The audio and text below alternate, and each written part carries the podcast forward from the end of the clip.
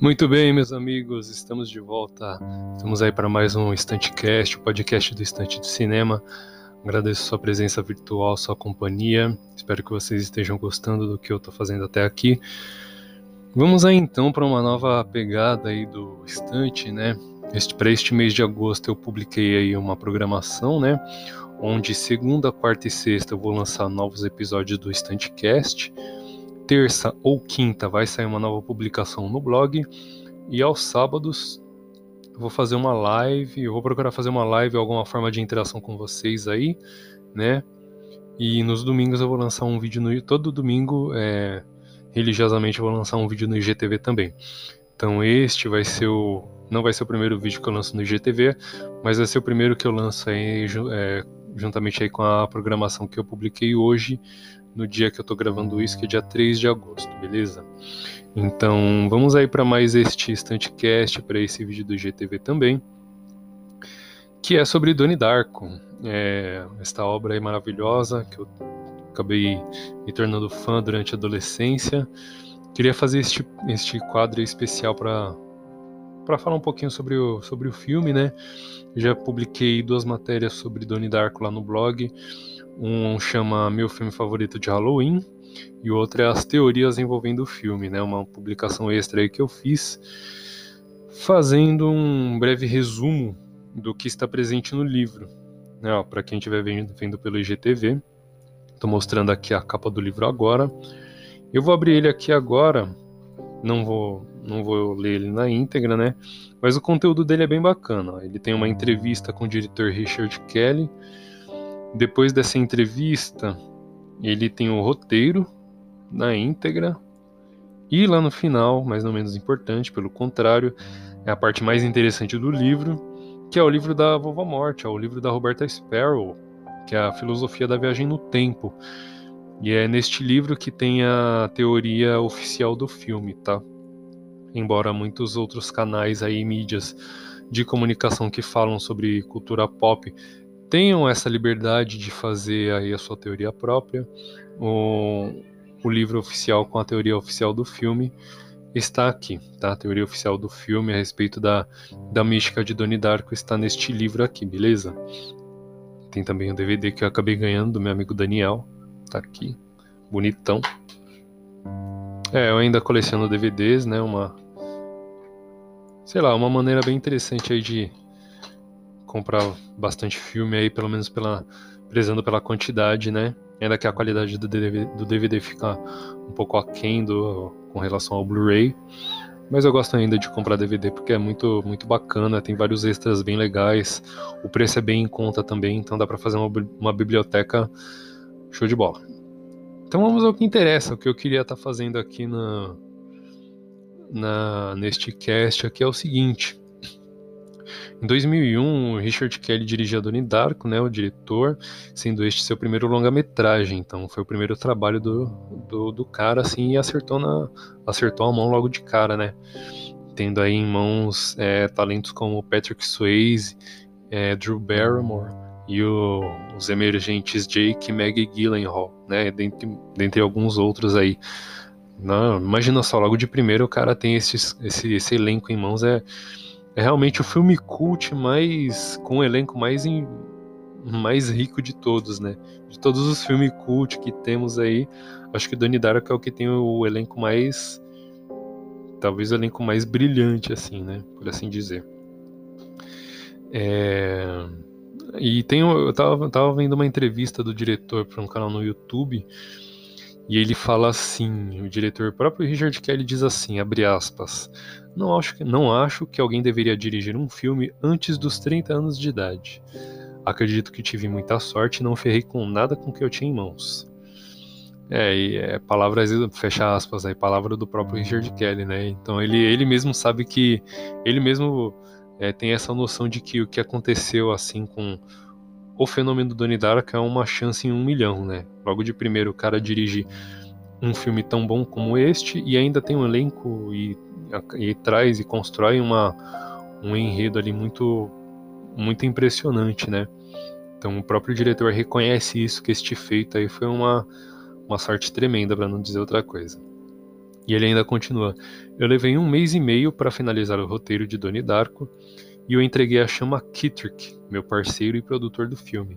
Sean foi em busca de parceiros para o projeto e cerca de uma semana depois recebi ligações do CAA, que é a Creative Artists Agency, que é uma agência de talentos norte-americana situada atualmente em Los Angeles, Califórnia.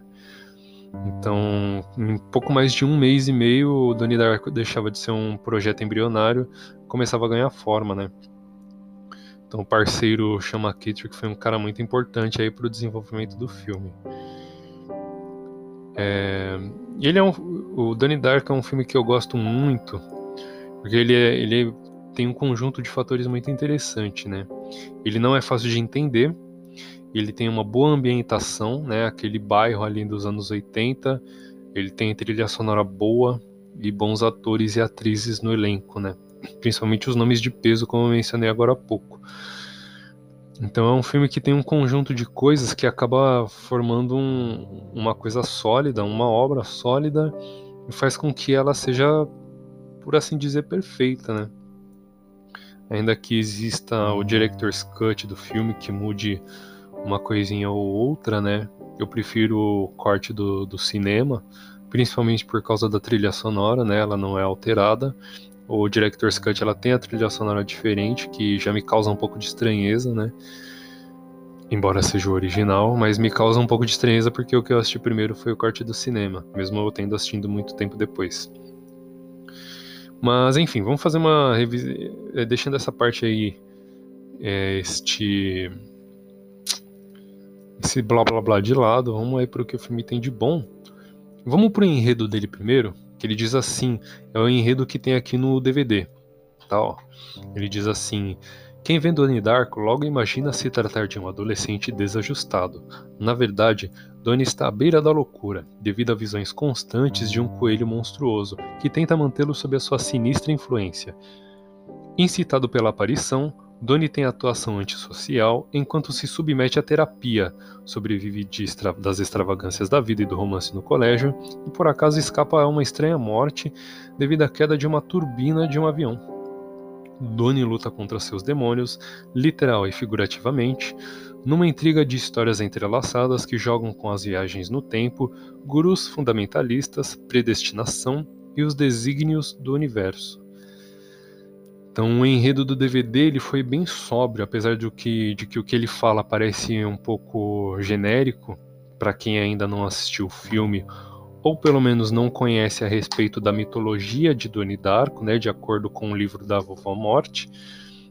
As, essas palavras podem soar um pouco genéricas, que nem eu falei, mas é, ele descreve aqui basicamente tudo o que acontece no filme. Ele sintetiza muito bem o que acontece no filme. Tem ainda as coisas que ele tem de bom, né? Que eu falei aqui. Ambientação, né? Anos 80, trilha sonora, as coisas dos anos 80, que nem as festinhas de Halloween, tudo mais, enfim. E eu fiz umas, umas palavras de revisitando o filme também aqui no blog, que diz o seguinte: Daniel é garoto problemático, sonha com um homem fantasiado de coelho chamado Frank, vez ou outra é vítima de sonambulismo e ainda apresenta sinais de esquizofrenia. Frank lhe diz que o mundo acabará em 28 dias, 6 horas, 42 minutos e 12 segundos em um, em um desses episódios de sonambulismo. E justamente neste episódio, Donnie escapa de um acidente. A turbina de um avião cai exatamente em cima do seu quarto. Então, a partir disso, a família se muda para um hotel, né? ela é colocada no hotel pela própria mão do governo, e eles ficam lá sem saber o que aconteceu, da onde que veio essa turbina. É, ninguém tem notícias de nenhum avião que perdeu uma turbina, né? Então fica aquele mistério, né, do que sobre o que, que aconteceu.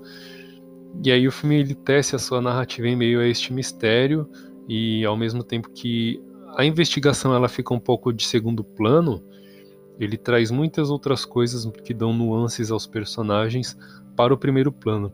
E aí o filme ganha ritmo e ele não perde fôlego e acaba sendo um filme muito interessante de assistir de começo ao fim. Ele não é um filme que te deixa cansado, né?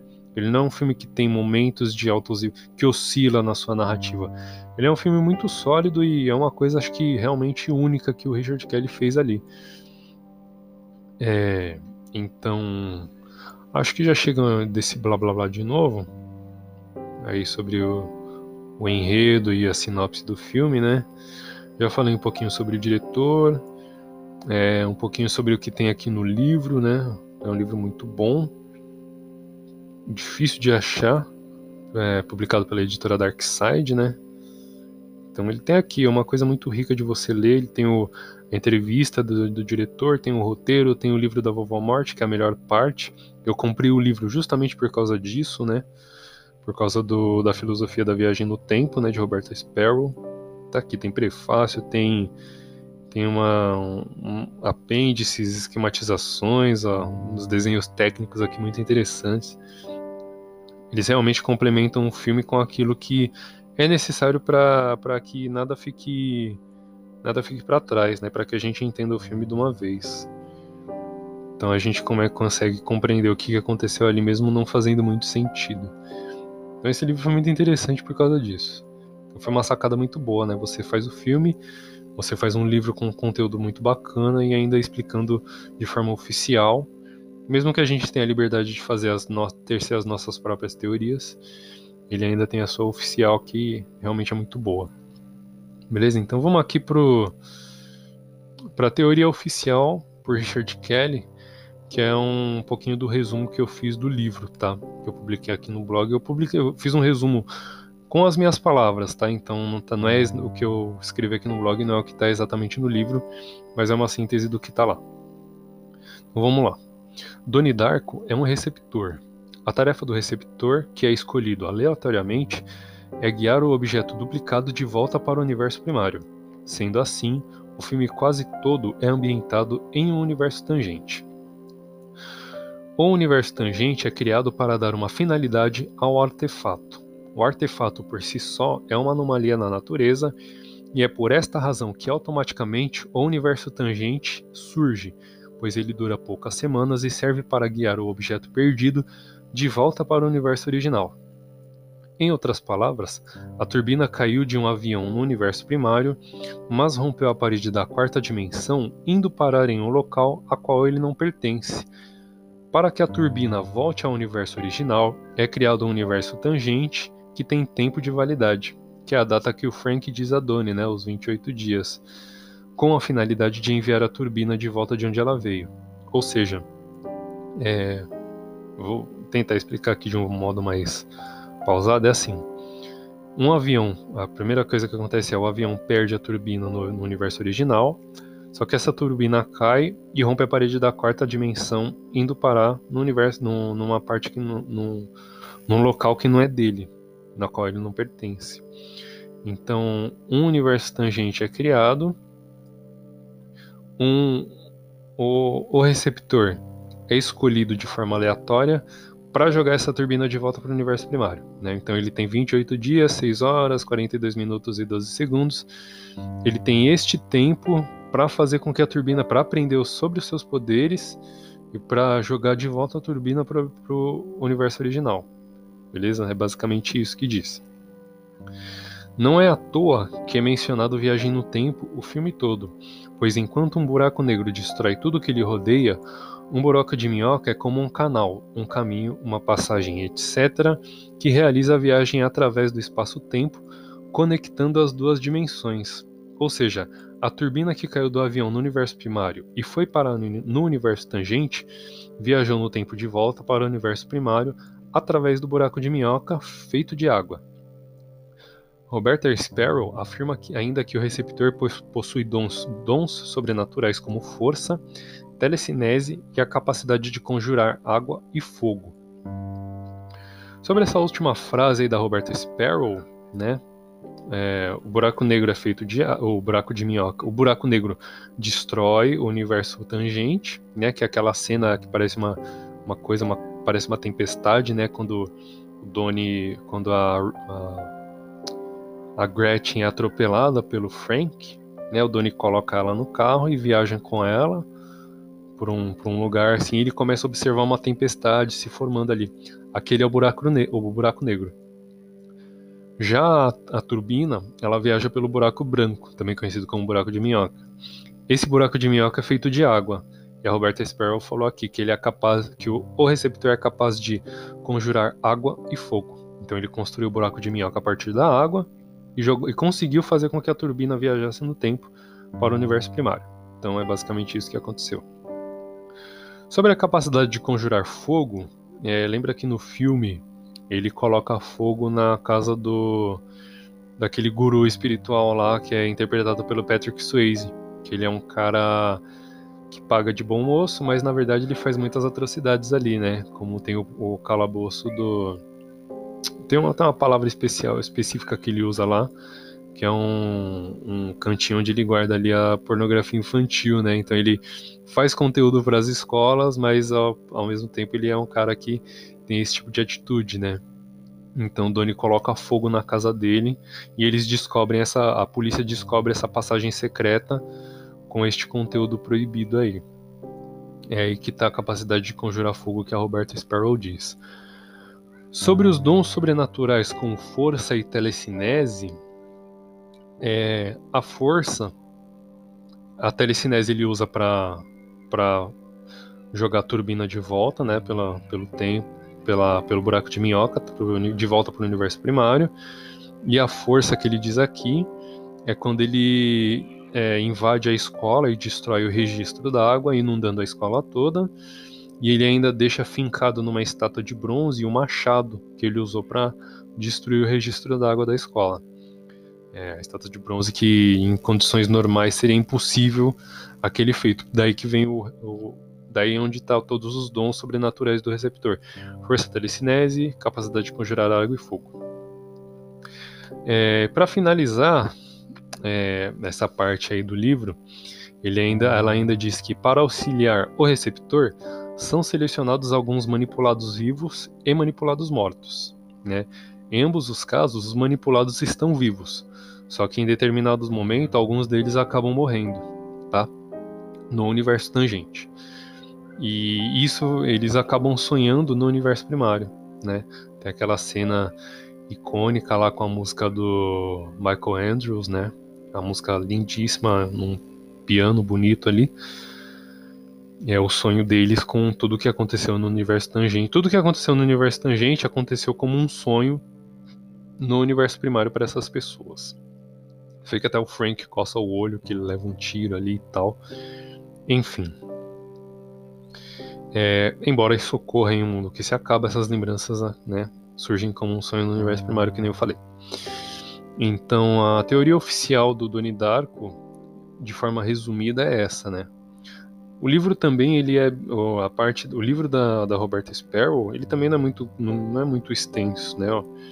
Para quem estiver vendo pelo IGTV, separei aqui este o pedacinho, ó, com as mãos, ó, um, um pedacinho bem, bem curtinho ali, mas é o suficiente para explanar toda a teoria do filme.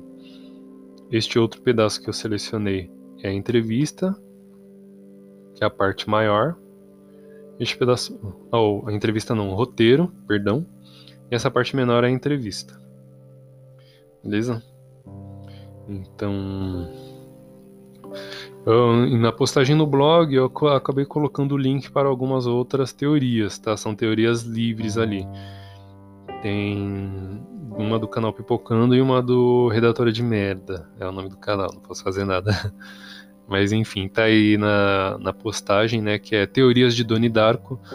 Você encontra esses dois links para as outras duas teorias, beleza? Então é isso que eu gostaria de estar trazendo neste cast, neste episódio do IGTV. É, espero que vocês tenham gostado, que vocês tenham entendido. Vão, vão lá assistir Doni Darko de novo.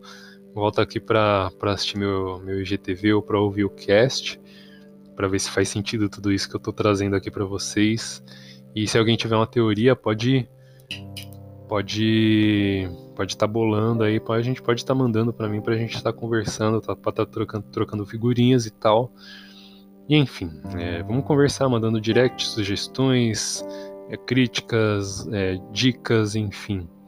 Interage aí comigo, que a gente vai estar tá, sempre tá, trazendo conteúdo para vocês aí no cast, no blog, no, no IGTV também. Espero que vocês tenham gostado. Obrigado pela companhia virtual mais uma vez. E até o próximo.